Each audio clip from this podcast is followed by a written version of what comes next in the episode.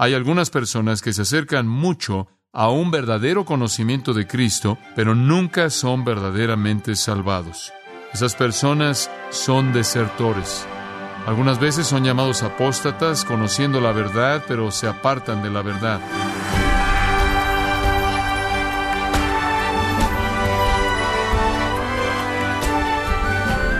Le damos la bienvenida a esta edición de Gracia a vosotros con el pastor John MacArthur. Las redes sociales fueron creadas para acercarnos más a las personas. Desafortunadamente, el día de hoy muchos las utilizan para engañar y propagar mentiras. Pero qué reconfortante saber que Dios nunca puede ser engañado, ¿no es cierto? Sin embargo, ¿qué nos dice la Biblia acerca de esto? ¿Qué advertencias encontramos acerca de la mentira y el peligro de la deserción? Hoy el pastor John MacArthur, en la voz del pastor Luis Contreras, nos advierte acerca de aquellos que viven vidas falsas y engañan a otros a desviarse de la verdad. Estamos en la serie ¿Es usted un verdadero discípulo? Aquí en gracia a vosotros. Una de las responsabilidades que tiene un pastor es la responsabilidad de advertir a su congregación. Y una de las cosas en las que usted debe ser advertido es el peligro de la deserción espiritual. Esto es algo que le ha preocupado mucho a Dios durante mucho tiempo. No obstante, es una realidad, inclusive el día de hoy, de que hay algunas personas que se acercan mucho a un verdadero conocimiento de Cristo. Hay algunas personas que se acercan mucho a la realidad de la vida eterna. Hay algunas personas que se acercan mucho a conocer a Dios algunas personas que se acercan mucho a que sus pecados les sean perdonados, pero nunca son verdaderamente salvados. Esas personas se desvían y desertan, son desertores. Algunas veces son llamados apóstatas, conociendo la verdad, pero se apartan de la verdad. Pueden apartarse por sí mismos o se pueden volver víctimas por no creer debido a otras cosas que los alejan de la verdadera fe salvadora, no obstante, son desertores. Siempre hay un gran peligro en desertar, y siempre es algo muy serio y tiene consecuencias eternas. Para mostrarle lo que Dios piensa acerca de este asunto de la deserción espiritual, de conocer la verdad y darle la espalda, podemos remontarnos al primer conjunto de libros jamás escritos, el Pentateuco escrito por Moisés, y está en el libro de Deuteronomio, en el capítulo 13, leemos esto, comenzando en el versículo 12. Si oyeres que se dice de alguna de tus ciudades, Dios le dice a su pueblo Israel, que Jehová tu Dios te da para vivir en ellas, que han salido del medio de ti hombres impíos que han instigado a los moradores de su ciudad, diciendo, vamos y sirvamos a dioses ajenos que vosotros no conocisteis, tú inquirirás, y buscarás y preguntarás con diligencia. Y si pareciere verdad, cosa cierta, que tal abominación se hizo en medio de ti, irremisiblemente herirás a filo de espada a los moradores de aquella ciudad, destruyéndola con todo lo que en ella hubiere, y también matarás sus ganados a filo de espada y juntarás todo su botín en medio de la plaza, y consumirás con fuego la ciudad y todo su botín, todo ello, como holocausto a Jehová tu Dios, y llegará a ser un montón de ruinas para siempre, nunca más será edificada. Y no se pegará tu mano nada del anatema para que Jehová se aparte del ardor de su ira, y tenga de ti misericordia, y tenga compasión de ti, y te multiplique como lo juró a tus padres. Cuando obedecieres a la voz de Jehová tu Dios, guardando todos sus mandamientos que yo te mando hoy, para hacer lo recto ante los ojos de Jehová tu Dios. Ahora, el punto de este texto es este. Si alguien viene y te desvía de lo que tú sabes que es la verdad y guía a una villa, una ciudad, a la adoración de un Dios falso, mata a toda la gente, destruye la ciudad, mata todo el ganado quema todo el botín y no saques nada de ese lugar para ti, para que Dios no continúe estando enojado contigo. Es lo que Dios piensa acerca de la deserción espiritual. Destruye toda persona involucrada con ello. En el capítulo 17 pasa de ser un asunto colectivo en una ciudad a ser un asunto personal. Deuteronomio capítulo 17 y versículo 2.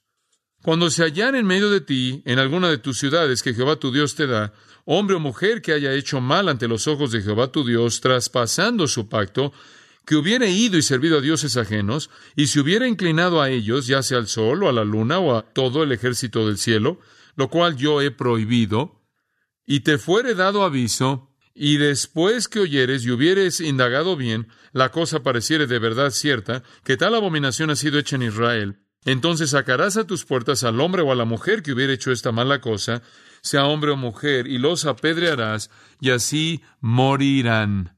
Mátalos. Si es una ciudad que se ha desviado de lo que saben que es verdad, quémala después de haber matado a toda persona con una espada. Si es un individuo en cualquier ciudad, apedréalos hasta la muerte por su deserción espiritual.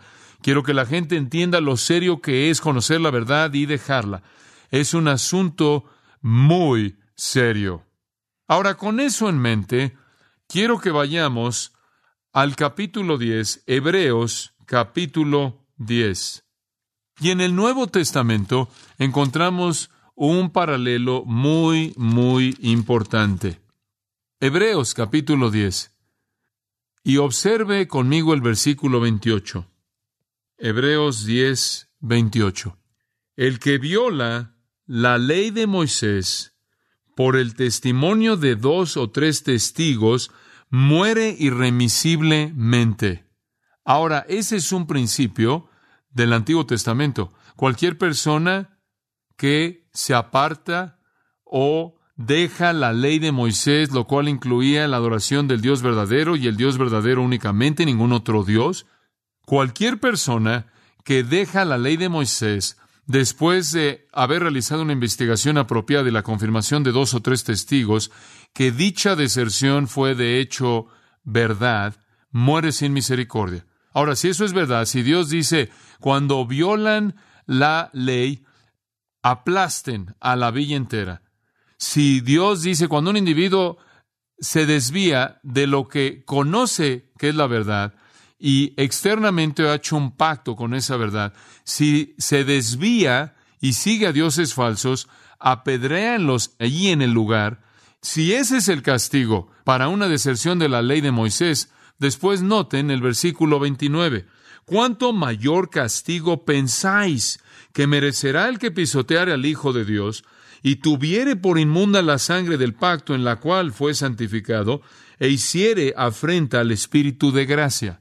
Esa es una pregunta. ¿Observó usted el signo de interrogación al final del versículo? ¿No es razonable suponer que si una deserción en el Antiguo Testamento, lo cual fue una violación de la ley de Moisés, traía una muerte instantánea, ciertamente se merece un castigo mucho más severo el que pisotee bajo sus pies al Hijo de Dios? La deserción de la ley de Moisés es una cosa, Pisar al Hijo de Dios es algo aún más severo. Ahora, ese es el punto en el que quiero que se enfoque. Y quiero hablar acerca del peligro de la deserción. Solo hay dos respuestas posibles al Evangelio. Muy bien, solo dos. Una es llegar a la fe salvadora. La otra es retroceder y desertar. Esas son las únicas dos respuestas. Si usted ha oído y entendido el Evangelio, o lo cree o lo rechaza. Si usted cree para salvación, usted sabe que Dios entonces le promete el cielo eterno. Si usted deserta y rechaza, entonces Dios promete que enfrentará el infierno eterno. Esas son las únicas dos respuestas.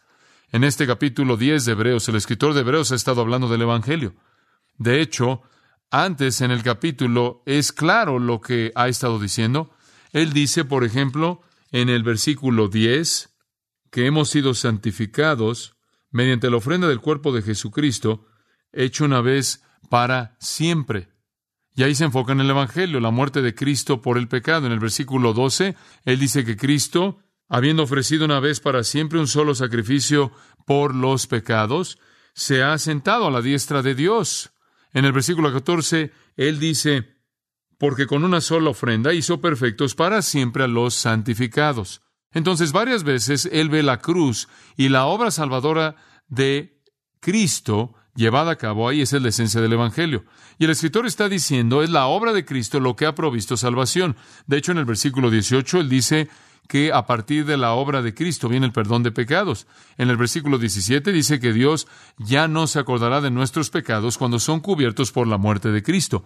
Entonces ha estado hablando del Evangelio y la obra salvadora de Cristo. Pero los lectores de esta epístola a los hebreos caen en dos categorías están aquellos que creen para salvación y aquellos que rechazan para condenación. En ambos casos conocen el Evangelio, lo entiendan, lo comprenden. Esa es la razón por la que en el versículo 29 dice que han pisoteado al Hijo de Dios, han tenido por inmunda la sangre del pacto y han hecho afrenta al Espíritu de gracia. ¿Por qué?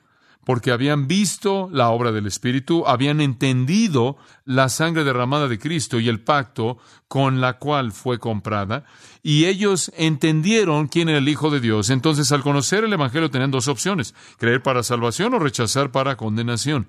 Pero lo que hace que esto es tan importante es que cuando usted conoce el Evangelio y entiende quién es el Hijo de Dios y entiende cuál es el pacto de sangre y usted ha visto la obra del Espíritu Santo y lo rechaza, lo que ha sido reservado para usted es un castigo más severo, más severo que lo que la gente del Antiguo Testamento enfrentó.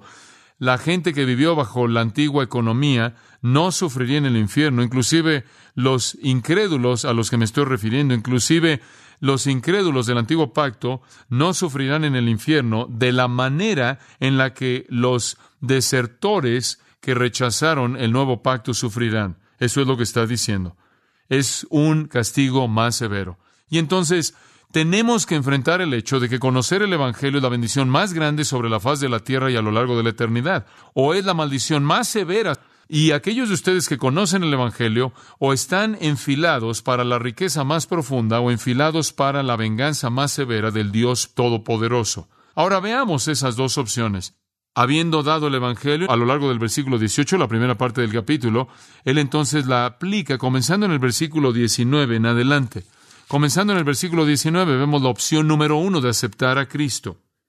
Él comienza así que, hermanos, teniendo libertad para entrar en el lugar santísimo por la sangre de Jesucristo, por el camino nuevo y vivo, que Él nos abrió a través del velo, esto es, de su carne, y teniendo un gran sacerdote sobre la casa de Dios, acerquémonos con corazón sincero. Detengámonos ahí. Esa es una invitación. Esa es una invitación. La invitación es acerquémonos. Ese es el verbo principal aquí. Esa es la idea. Acérquense. ¿Qué quiere decir con eso? Venga a Dios. Santiago 4, acercaos a Dios y Él se acercará a vosotros. Eso es lo que Él está diciendo. Acérquense a Dios, vengan a Dios. Dice usted, ¿cómo me puedo acercar a Dios? Y ciertamente el judío va a decir eso. ¿Cómo puedo entrar a la presencia de Dios? ¿Cómo puedo acercarme a Dios? ¿Cómo puedo entrar a la presencia de Dios? Y entonces en el versículo 19, él dice, teniendo libertad para entrar en el lugar santísimo por la sangre de Jesucristo. Porque a través de su sacrificio, Él ha abierto el camino, y es este versículo 20, por el camino nuevo y vivo que Él nos abrió a través del velo de tal manera que podemos entrar, porque el velo es ahora su carne y estamos en Él, y Él es nuestro gran sumo sacerdote, y Él nos mete. Él abrió el camino, Él hizo el camino, Él nos muestra el camino, Él es el camino, Él guía el camino, y Dios ahora está disponible a nosotros, el camino está abierto. Y entonces el escritor dice, debido a que el camino está abierto, el sacrificio por el pecado ha sido ya pagado, ya ha sido presentado, el lugar santo es accesible, la presencia de Dios está descubierta y Él espera a que los pecadores vengan y Cristo inclusive lo va a llevar ahí. Entonces Él dice, acerquémonos. ¿Qué están esperando? Dios está ahí, lo está esperando. El camino está preparado, acérquense. ¿Podría usted subrayar esa pequeña frase de apertura en el versículo 22? Esa es una invitación a la salvación. Acerquémonos acerquémonos. Pero note, si es tan amable, que el acercamiento tiene algunos elementos básicos. Y aquí él define la naturaleza de una verdadera conversión. En primer lugar, acerquémonos con corazón sincero. ¿Sabe lo que eso significa? Un motivo puro. Un motivo puro. ¿Y cuál es el verdadero motivo para la salvación? ¿Qué es lo que de manera genuina y honesta motiva una persona a venir a Dios a través de Cristo? Le voy a decir lo que es. Es el deseo de experimentar el perdón de pecados. Ese es el punto de motivación. Esa es la motivación primordial. Es el llevar la carga del pecado y la culpabilidad y sus consecuencias inevitables tanto en la vida y la eternidad. Y entonces podríamos decir que un corazón sincero emana de un sentido de pecaminosidad, emana de la tierra del arrepentimiento y la confesión. Usted no viene con ningún otro motivo aquí. Usted viene sin superficialidad. La palabra letino significa genuino, real, sincero, honesto. Usted viene a Dios porque está una necesidad desesperada de la salvación que Dios provee. Y usted está genuinamente preocupado por ello. Esa es la razón por la que la descripción del corazón en las bienaventuranzas es tan buena. Usted viene con cierta bancarrota de espíritu, viene con cierta mansedumbre, pero viene impulsado, motivado por un hambre y sed de qué? De justicia. Ese es el corazón sincero, cansado del pecado, arrepentido y anhelando la salvación. Segunda característica, él dice, usted viene en plena certidumbre de fe. Usted no solo viene con una gran conciencia de su pecado, sino que viene con una confianza plena en el Evangelio como algo que es creíble. Usted viene afirmando, sin duda alguna, que el Evangelio es verdad. Es lo que Jeremías dijo en Jeremías 3.10, es venir con todo su corazón. O Jeremías 24.7, en donde dice, con todo vuestro corazón. O Pablo en Efesios 6.5, con sinceridad de corazón. Usted está entregando todo a esto porque tiene cierta desesperación por su pecado y porque usted cree plenamente en el Evangelio. Esta fe real, por cierto, es un regalo de Dios, no de obras. Entonces Dios, el Espíritu, produce en usted arrepentimiento. Esa es la obra del Espíritu, ¿no es cierto? No es el Espíritu Santo quien convence al mundo de pecado. Juan 16, 9, sí, es el Espíritu Santo, segunda de Timoteo 2, 25, quien le concede arrepentimiento. El Espíritu Santo convence, el Espíritu Santo concede arrepentimiento. Y entonces, esos son factores apropiados, son características, elementos dentro de este acercamiento apropiado. Y después al acercarse, él menciona un par de cosas que suceden. Versículo 22. Purificados los corazones de mala conciencia esto es, nuestro corazón literalmente es limpiado de una conciencia mala. Cuando usted verdaderamente se acerca con un arrepentimiento genuino y una fe plena, Dios entonces limpia su corazón de una conciencia mala. Dice usted, ¿qué es conciencia? La manera más simple en la que yo sé definir la conciencia simplemente es esto. Es un sentido de responsabilidad moral. Es un sentido de responsabilidad moral que encaja con la palabra de Dios. Muy bien. Y la gente no regenerada no tiene un sentido apropiado de responsabilidad moral. Hablé con un hombre no hace mucho tiempo atrás, un joven, él dijo que vivía en fornicación, él vivía en un sentido para fornicar, esa era su vida. Y yo le dije, ¿te sientes culpable por eso? Él dijo, ¿culpable?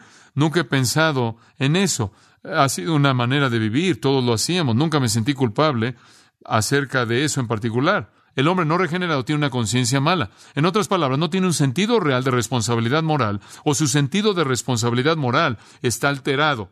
Una persona no regenerada tiene una conciencia alterada, un sentido torcido de responsabilidad moral. Pero cuando una persona viene a Dios y se acerca y tiene un motivo puro, arrepentimiento y tiene fe genuina, fe salvadora, la fe que es genuina, entonces Dios coloca en él una obra limpiadora y limpia ese sentido malo de moralidad y lo reemplaza con un tipo de moralidad justo. Y un cristiano entonces puede funcionar por su conciencia. Y después dice, también en el versículo 22, que nuestros cuerpos son lavados con agua pura. Ahora, todo esto es la obra de Dios. Cuando una persona se acerca Dios le da un corazón arrepentido sincero, Dios le da una fe genuina sincera, Dios limpia la maldad interior, limpia la conciencia mala y Él planta una conciencia buena que está sintonizada con el Espíritu de Dios y después Dios limpia lo de afuera con agua pura. ¿Qué significa eso? Bueno, este es un retrato hermoso. Era el retrato usado de una novia que se sometió a un baño ceremonial antes de su boda, siendo simbólico de su limpieza y de su pureza. Y lo que eso simplemente está diciendo es que Dios no solo pone en nosotros un nuevo sentido de responsabilidad moral, sino que lo lava de toda la podredumbre de toda la suciedad que ha acumulado mientras que estaba viviendo bajo su conciencia mala. Entonces realmente está hablando de lo que hace al crear en usted la nueva naturaleza santa y lo que hace en términos de lavar la suciedad y la mancha de su pecado. Después vaya al versículo 23. Aquí hay un par de elementos adicionales en esta verdadera conversión. Mantengamos firme, sin fluctuar, la profesión de nuestra fe porque fiel es el que prometió. Acerquémonos y habiéndonos acercado y habiendo sido convertidos, mantengamos firme esa profesión. Ese es otro elemento. La verdadera salvación se caracteriza por un corazón sincero, una fe plena, una limpieza interna, la limpieza de todo pecado y de perseverancia. Eso es lo que el versículo 23 está diciendo. La persona que se acerca se mantiene ahí y permanece firme. Este es el lado humano de la elección soberana.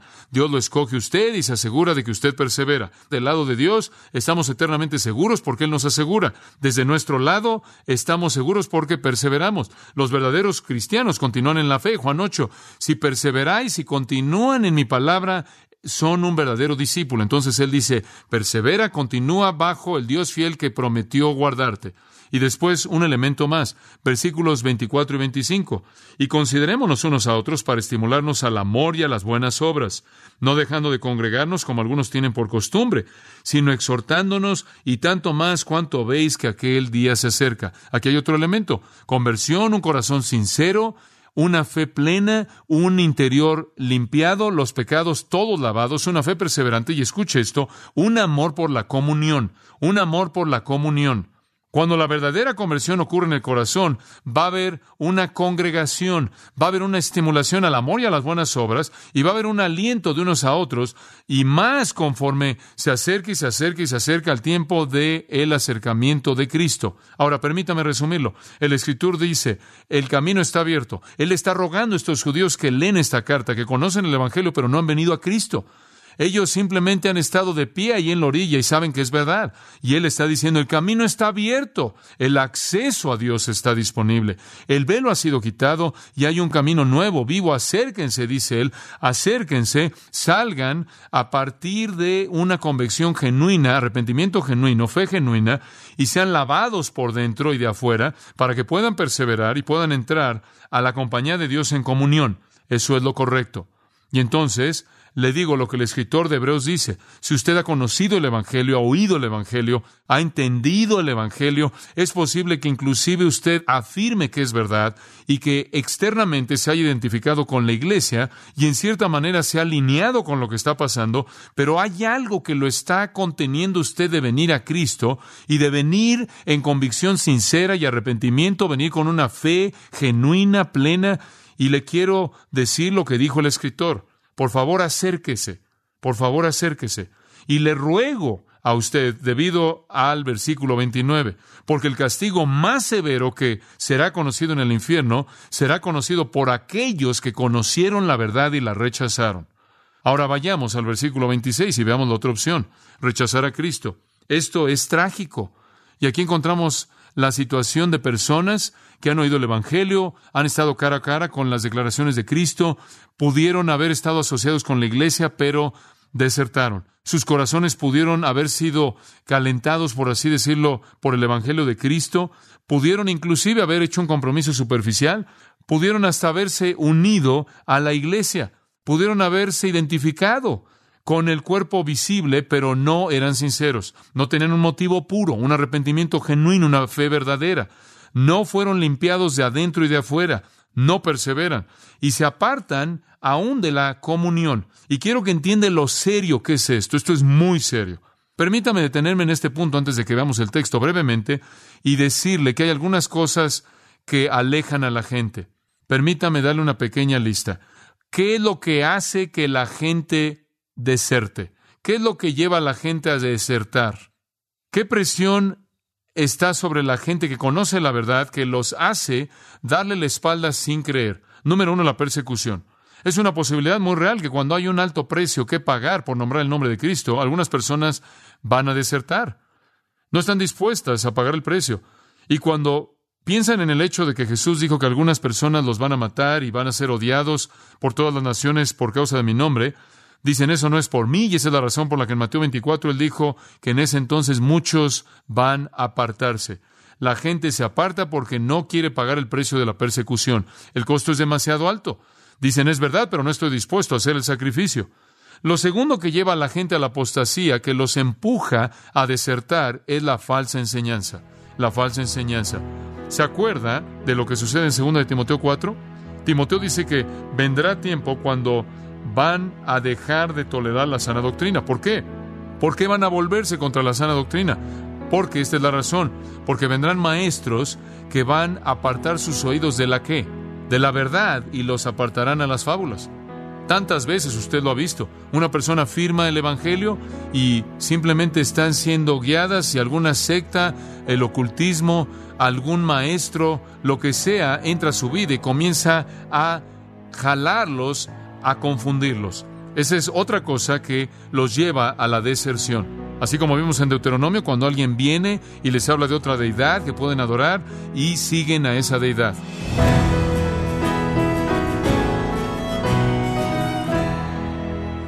El pastor John MacArthur nos enseñó que Dios detesta la mentira y el engaño y nos advierte a cuidarnos de los falsos maestros. En la serie ¿Es usted un verdadero discípulo? Aquí en gracia a vosotros. Estimado oyente, en este mes que celebramos más de 500 años de la Reforma, quiero recomendarle el libro El llamado de Cristo a reformar la Iglesia, en donde John MacArthur examina las siete iglesias en Apocalipsis y nos ayuda a entender el mandato de Jesús para que su iglesia sea doctrinal y moralmente pura. Adquiéralo en la página de gracia.org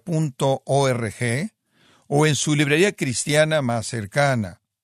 Recordándole también que puede descargar todos los sermones de esta serie ¿Es usted un verdadero discípulo? así como todos aquellos que he escuchado en días, semanas o meses anteriores, animándole a leer artículos relevantes en nuestra sección de blogs, ambos en gracia.org. Si tiene alguna pregunta o desea conocer más de nuestro ministerio, como son todos los libros del pastor John MacArthur en español o los sermones en CD que también usted puede adquirir, escríbanos y por favor mencione la estación de radio por medio de la cual usted nos escucha en gracia a vosotros. Es importante conocer no solo el país y ciudad de donde usted nos escucha, sino también la radio. Para quienes contactan nuestro ministerio por primera vez, pueden solicitar una copia del mensaje de promoción sin costo alguno, un mensaje por oyente únicamente. Si usted vive en los Estados Unidos o Puerto Rico, escríbanos a Gracia Vosotros, P.O. Box 4000, Panorama City, California 91412 o puede escribirnos a través del siguiente correo electrónico radio arroba Esto ha sido todo por hoy y queremos agradecerle su sintonía de lunes a viernes. En nombre de John MacArthur y del personal de este organismo, invitándole para que nos acompañe en la próxima edición y así juntos continuar desatando la verdad de Dios un versículo a la vez en gracia a vosotros.